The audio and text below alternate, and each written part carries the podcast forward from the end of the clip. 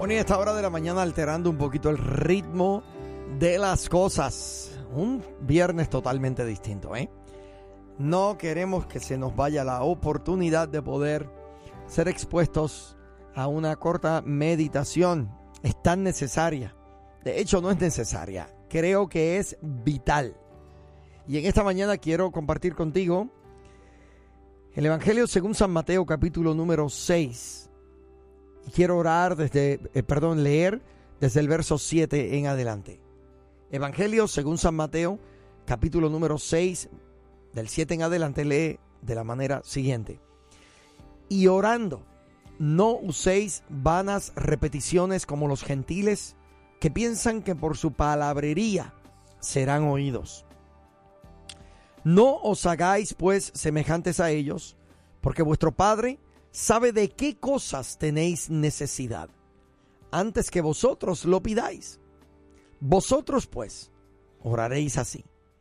Padre nuestro que estás en los cielos, santificado sea tu nombre. Venga tu reino, hágase tu voluntad como en el cielo, así también en la tierra. El pan nuestro de cada día, dánoslo hoy, y perdónanos nuestras deudas como también nosotros perdonamos a nuestros deudores. No nos metas en tentación, mas líbranos del mar, del mal, porque tuyo es el reino y el poder y la gloria por todos los siglos. Amén. En el día de ayer y en estos días hemos eh, venido hablando acerca de la importancia de ver a Dios como nuestro Padre. Fíjate que cuando Cristo enseñó a sus discípulos a orar, comenzó dirigiéndose a Dios como Padre nuestro. Todos los que hemos nacido de nuevo eh, en esta mañana, eh, todos los que hemos sido recipientes de este ah, maravilloso regalo de gracia, tenemos este mismo derecho.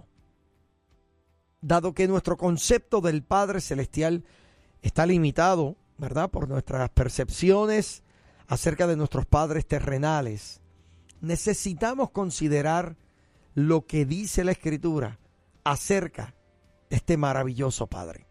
En el día de ayer tocamos algo sobre esto y hablábamos sobre cómo es que mucha gente no puede ver a Dios como su Padre, porque eh, tuvieron, han tenido quizás aquí en la tierra un papá ausente, o sea, eh, un padre que quizás no conocieron, un padre que quizás les abandonó y se fue, un padre que quizás estaba de cuerpo presente, pero no necesariamente presente en eh, sus vidas, no necesariamente eh, proveía, no necesariamente amaba de la manera o a la manera en que un padre está llamado a amar.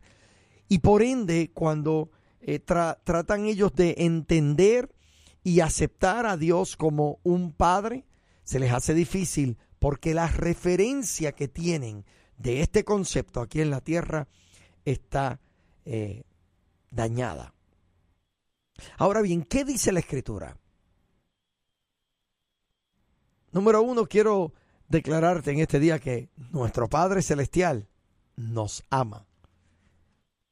Sí, en Primera de Juan, capítulo número 4, verso 16, nos dice que su amor nunca cesará. Y por favor entienda que cuando decimos que su amor nunca cesará, no va a cesar incluyendo cuando le desobedecemos. Aún en momentos de desobediencia se demuestra su amor en la disciplina. De acuerdo a Hebreos capítulo número 12, verso 6. Este concepto de que Dios nos ama a pesar de nosotros mismos fue la verdad más difícil de yo aceptar. ¿Por qué? Porque eh, trataba yo de medir el amor de Dios de la manera en que yo amaba a mi prójimo. Y la manera en que yo amaba a mi prójimo estaba eh, dañada, estaba eh, marcada por experiencias negativas que me habían pasado. Cuando alguien a mí me hace daño, yo me enojo. Cuando alguien a mí me hace daño, usualmente tiendo a alejarme de esta persona para protegerme. Por ende, eh, yo tendía a pensar cuando era muy joven que de acuerdo a mi fidelidad era que Dios me amaba. Cuán equivocado yo estaba, mi hermano. Tuve que aprender que el amor de Dios es incondicional. Eso es una palabra poderosa. Incondicional. O sea, no hay condiciones. En los matrimonios de hoy, mucha gente dice, bueno, yo amo a mi esposo hasta que mi esposo no me quiera amar. O amo a mi esposo hasta que me falle. Si me es infiel, ahí se acabó todo, yo me voy. Imagínese usted que se fuera la postura de nuestro Padre Celestial. Yo voy a amar a eh, fulano, a fulana, mientras ellos me sean fieles, pero cuando ellos me sean infieles, ya yo no los voy a amar. La Biblia dice que Él es fiel, aun cuando nosotros somos infieles, que Él permanece fiel aún en medio de nuestra infidelidad. Eso no nos da una licencia para serle infiel. Eso no nos da una licencia para irnos a pecar. Lejos esté de mí predicar un evangelio barato en donde en nombre de la gracia nos acomodamos de tal forma que no nos importa mejorar nuestros caminos, renovar nuestras mentes para conformarlas a la mente de Cristo y que comencemos a vivir de manera despiadada. No, la vida del Cristo que me habita opera en mí de tal forma que yo deseo parecerme más a Él, deseo hablar más como Él, deseo adoptar su carácter y que mi identidad esté ahora anclada y basada en el Cristo que me habita. El Padre Celestial nos ama. Hacen eco las palabras de ese cántico tan maravilloso. Él nos ama. Oh, cuánto Él nos ama. No solamente es un Padre que nos ama, es un Padre que escucha nuestras oraciones. Dios nunca está demasiado ocupado para nosotros. Nos invita a acercarnos a Él con confianza. Podemos recibir gracia, misericordia y ayuda en tiempos de necesidad, de acuerdo a Hebreos capítulo número 4, verso 16. ¿Estarás tú convencido de que realmente Él te escucha? Mm, ha sido más de una ocasión en la que me ha pasado por la mente, ¿será posible que Dios me esté escuchando? Porque la prueba se siente fuerte, porque la tentación es dura, porque eh, eh, el fallar quizás en, en varias ocasiones con la misma piedra, tropezar con el mismo problema. Yo digo, Señor, ¿será posible que tú me escuches? Porque cuando alguien a mí me falla múltiples veces, ya yo no quiero ni escucharlos. Ya yo no quiero ni siquiera saber de estas personas. Entonces, ¿será posible que Dios nos escuche? Claro que sí. La palabra del Señor dice, nuevas son sus misericordias cada mañana. Qué pensamiento poderoso, que nuevas son sus misericordias cada mañana. Entonces, no solamente nuestro Padre Celestial nos ama, no solo escucha nuestras oraciones, nuestro Padre también es nuestro proveedor y protector. ¿Usted escuchó eso? Él promete suplir todo lo que necesitamos y promete protegernos de los dardos, de las saetas que se levantan a diario contra nosotros.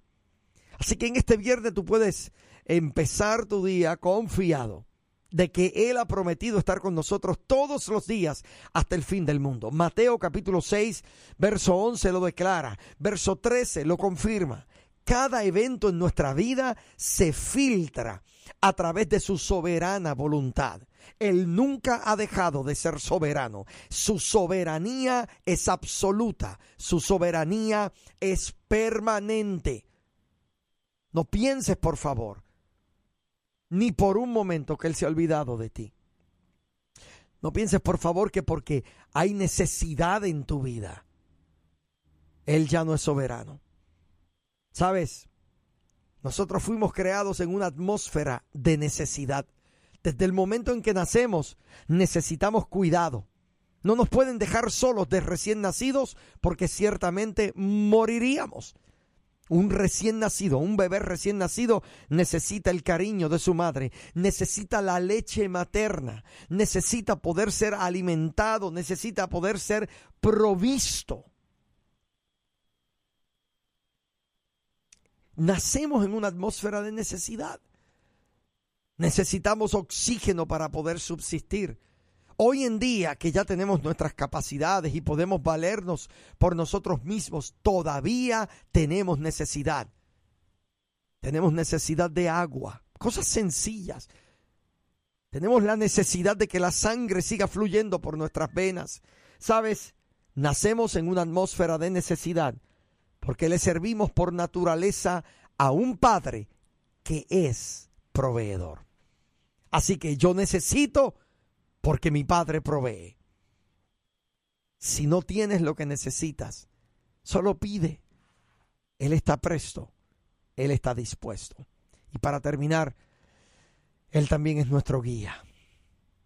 Él ha prometido, eh, Él nos ha dado en su palabra promesa poderosa que ha de dirigir nuestro camino. Salmo 119, verso 105. La Biblia dice que el Espíritu Santo nos guía a toda verdad y a toda justicia. Yo te pregunto, ¿quién guía tu camino? ¿Quién está guiando tus pasos esta mañana? Voy más allá. ¿Quién está guiando tus decisiones? Es posible que en este día tengas que tomar una decisión importante. Te pregunto, ¿has considerado la opinión del Señor? ¿Has considerado el consejo paterno de nuestro Padre Celestial? cuentas con Él. Él te lleva de su mano. Y créeme, ha de llevarte a lugares de delicados pastos.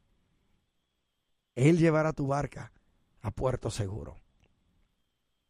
Al ver al Padre a través de la verdad de, las escrituras, en lugar de verlo a través de nuestras ideas preconcebidas, lo vamos a ver como realmente es. Y vamos a descubrir, mi hermano, una seguridad que nunca antes habíamos conocido. Así que en esta mañana, regocíjate. Tienes un Padre que te ama en nuestro Señor.